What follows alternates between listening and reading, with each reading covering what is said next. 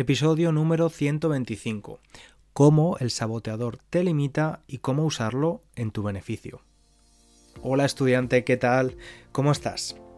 Bueno, al final del último episodio te hablé de este concepto, el saboteador, y te dije que era un personaje que había creado en mi último vídeo de YouTube, en el vídeo que compartí el domingo pasado.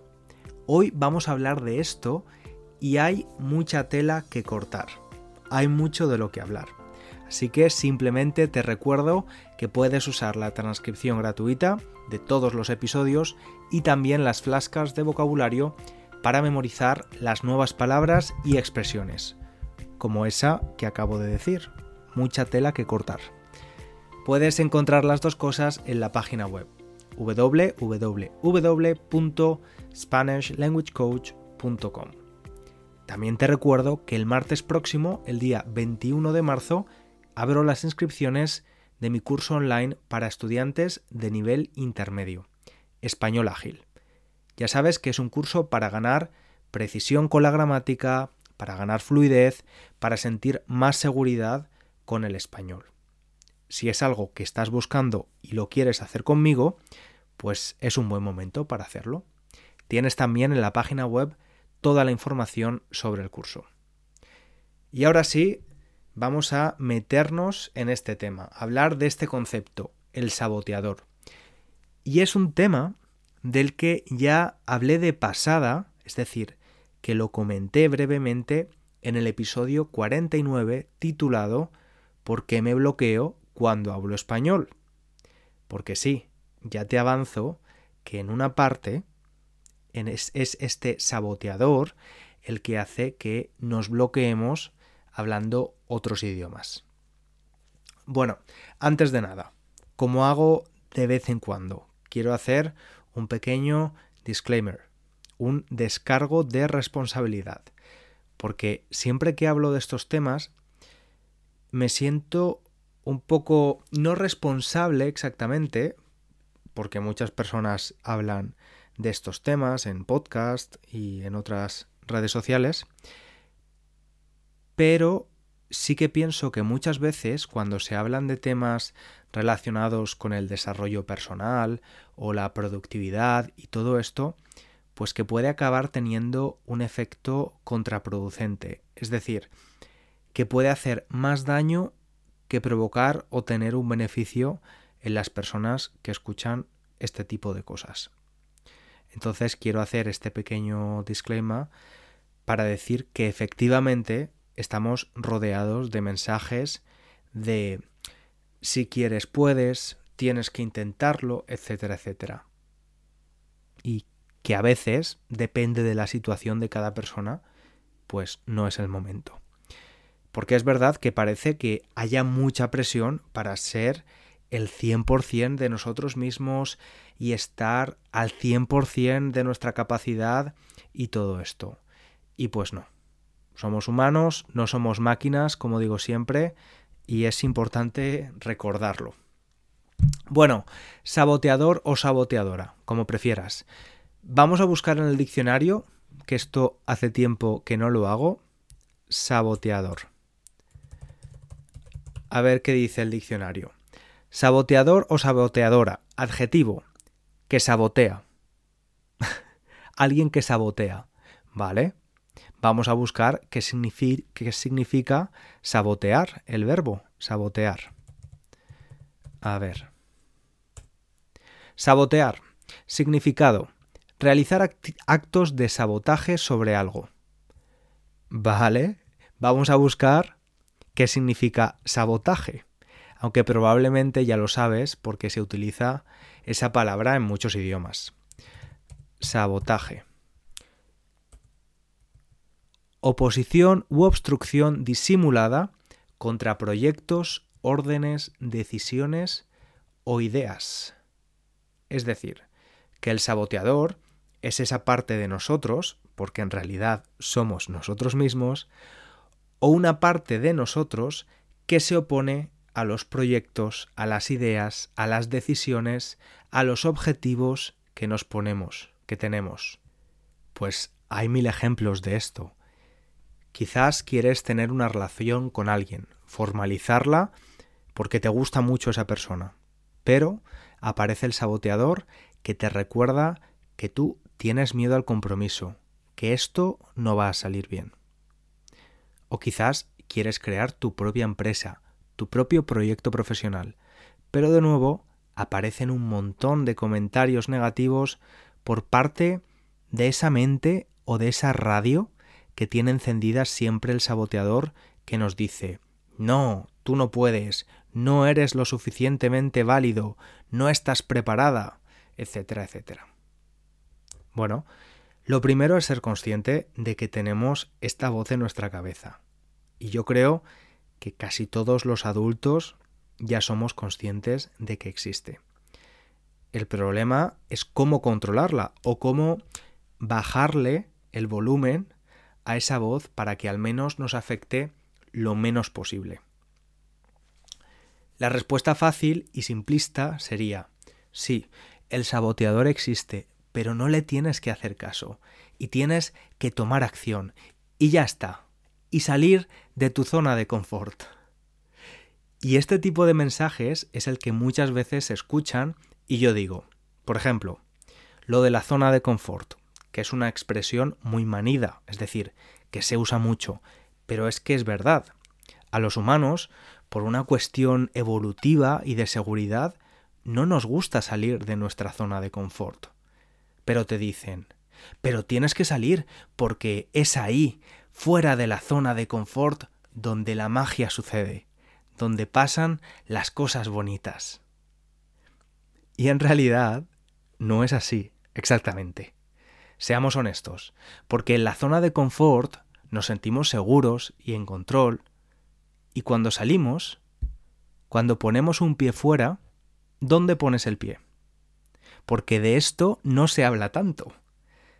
Pones el pie en la zona del miedo, donde de repente te afectan las opiniones de los demás, empiezas a encontrar excusas, empiezas a sentir la falta de seguridad.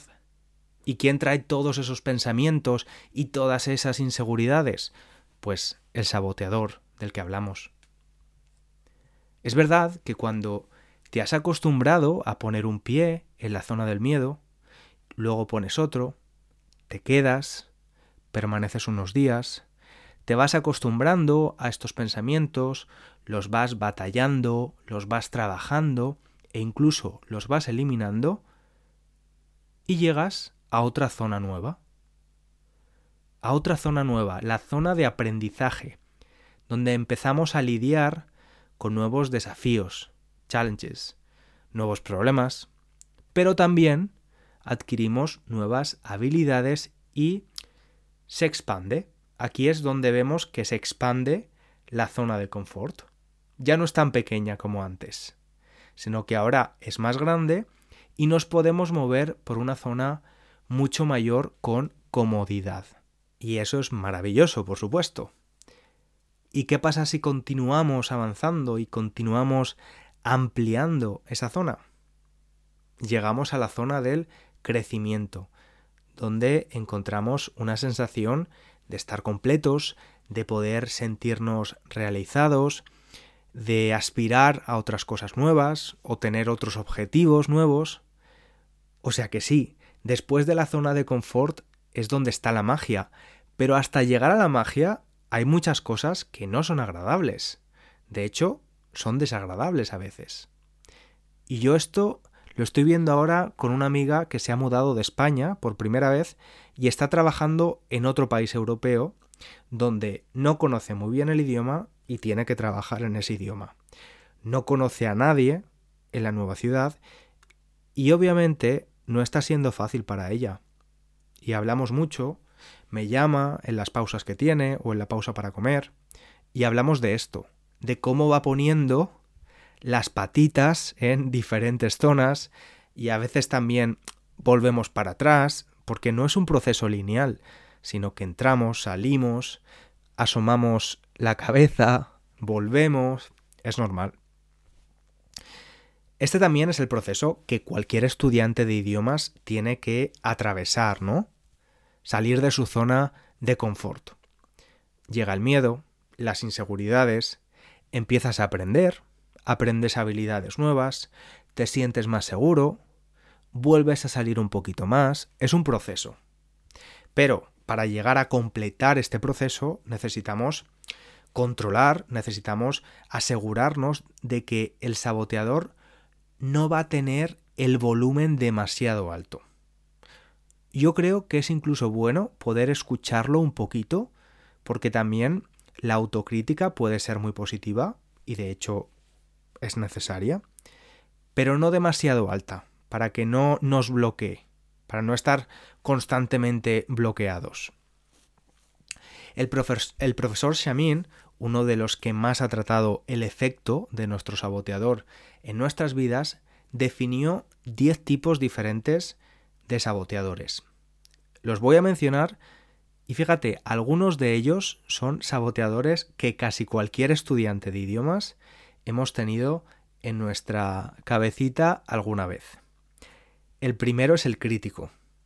Este saboteador que se enfoca, pone todo el esfuerzo en criticarnos y juzgarnos constantemente, siempre minando nuestra autoestima. Minar es hacer daño a algo, minando nuestra autoestima, nuestra confianza. Luego tenemos el perfeccionista. Este, desde luego, cuando aprendemos idiomas siempre aparece. El perfeccionista. Nos hace creer que siempre podemos hacerlo mejor, que nunca es suficiente. Y sobre todo, que es lo más triste, es que no nos deja, no nos permite celebrar nuestros logros, porque poco a poco sí que vamos obteniendo logros cuando hacemos cosas, ¿no? También tenemos el controlador, red flag, banderita roja, para el controlador también. Nos hace sentir que necesitamos controlarlo todo a nuestro alrededor. Nos hace personas muy inflexibles en nuestras decisiones, nos bloquea. Otro más es el evitador, el que evita, el que no quiere situaciones incómodas o situaciones donde vayamos a tener un nuevo desafío, un nuevo challenge. Y ya sabemos que es la única forma de aprender, situarnos en esas situaciones y atravesarlas, recorrerlas. El hiperracional también nos hace enfocarnos únicamente en la lógica y en la razón. Es el saboteador que es muy frío, solo es lógico. Se olvida de las emociones, de las conexiones personales, de las relaciones. Y esto es importante. Este para mí es el más importante, porque a veces, como he dicho al principio del episodio, queremos ser máquinas y no somos máquinas, somos humanos y nuestra mente, igual que nuestro físico, tiene unos límites que debemos considerar. ¿Y está bien? ¿Qué más? El sorprendido, el saboteador sorprendido. Este es el que nos hace sentir víctimas de las circunstancias. Somos víctimas de todo. ¿Y qué hace esto? Pues que podamos encontrar excusas muy fácilmente. No, es que no estudié para el examen porque mis amigos me llamaron y al final me fui con ellos al cine y es que no me tenían que haber invitado. A ver, vamos a asumir nuestras responsabilidades que este saboteador sorprendido no te, no te limite demasiado. Luego tenemos el desconfiado, el que hace que no confiemos en los demás. Vemos el mundo como un lugar peligroso. También tenemos, muy similar al perfeccionista, el autoexigente, el que nos hace tener metas u objetivos imposibles, muy altos. Y esto genera estrés, ansiedad y sobre todo frustración. Yo siempre digo que, por ejemplo, en el proceso de aprender un idioma hay que ponerse metas que no sean demasiado fáciles, pero tampoco demasiado imposibles, porque si no nos vamos a sentir frustrados muy rápidamente. Tiene que haber un nivel justo de desafío. Y ya el último, el comparador. Este también muy presente para los que estudiamos idiomas. ¿Cómo nos gusta compararnos, eh? Nos lleva a compararnos constantemente con los demás. Este lo hace mejor que yo, esta gana más dinero. Bueno, Tenemos en ocasiones también celos de, o envidia de esas personas que parecen hacer las cosas o de hecho hacen las cosas mejor que nosotros, pero no conocemos realmente cuál es la historia de esa persona. Porque cada persona tiene una experiencia, una historia y es muy difícil compararse. Y como vemos, pues el saboteador se puede poner cualquiera de estas capas, cualquiera de estos disfraces. Aunque es verdad que normalmente algunos de ellos, algunos de estos tipos, tienden a prevalecer, a estar más presentes en cada persona. Y ahora que ya conocemos de qué forma se pueden presentar los saboteadores, nos va a ser mucho más fácil identificarlos, que es, digamos, el primer paso, identificarlo. ¿Y por qué es importante identificarlo? Pues porque efectivamente nos limita muchísimo con todas las cosas que nos dice. Ese tipo de cosas como mejor empieza mañana, esto no es para ti, a otras personas les va mejor o lo hacen mejor, no sabes hacerlo, no lo puedes hacer, no eres capaz, etcétera, etcétera, etcétera. Y te he dicho al principio del episodio, el título del episodio es cómo podemos transformar esto y cómo podemos usar al saboteador en nuestro beneficio. Bueno, cambiar la relación con el saboteador obviamente no es una cosa que pase de la noche a la mañana, no pasa en un abrir y cerrar de ojos. Es un proceso que primero empieza con ser consciente del problema, de que está ahí, y poco a poco, pues trabajando. ¿Cómo podemos trabajarlo? Pues primero, identificar esos patrones de pensamiento cuando están presentes. ¿Y qué hacemos después? ¿Qué hacemos con ellos? ¿Tomamos acción? ¿O les decimos, sí, estoy de acuerdo, no valgo para nada, no valgo para esto, mejor me quedo en el sofá y veo una película? O digo, bueno, no sé si valgo para esto. No sé si soy bueno para esto. Pero lo voy a intentar. Lo voy a intentar. También cuestionar la validez de lo que pensamos. Porque pensamos mucha mierda. pensamos muchas tonterías a lo largo del día. No nos podemos creer todo lo que pensamos y sobre todo, si viene de esa parte de nosotros que parece que nos está protegiendo, pero en realidad nos está haciendo que no podamos hacer cosas que de verdad queremos hacer. Y algo para mí fundamental y que he tenido que practicar muchísimo en mi vida y que es que no puedo remarcar la importancia que ha tenido esto en mi vida y creo que veo a mucha gente que no lo practica, es la compasión la autocompasión, la compasión con uno mismo, ser compasivo, es decir, hablarte, hablarte como si hablaras a alguien, a alguien muy especial en tu vida, a alguien que quieres. De la misma forma que no toleraríamos que alguien nos hable mal, que nos maltrate psicológicamente, que nos diga cosas horribles, tampoco deberíamos permitirnos a nosotros mismos hablarnos de ese modo. Yo en este punto de mi vida he aprendido a quererme, a respetarme, y esto no significa que yo no sea crítico conmigo mismo de vez en cuando. Pero el tipo de crítica que uso conmigo mismo ya no es destructiva.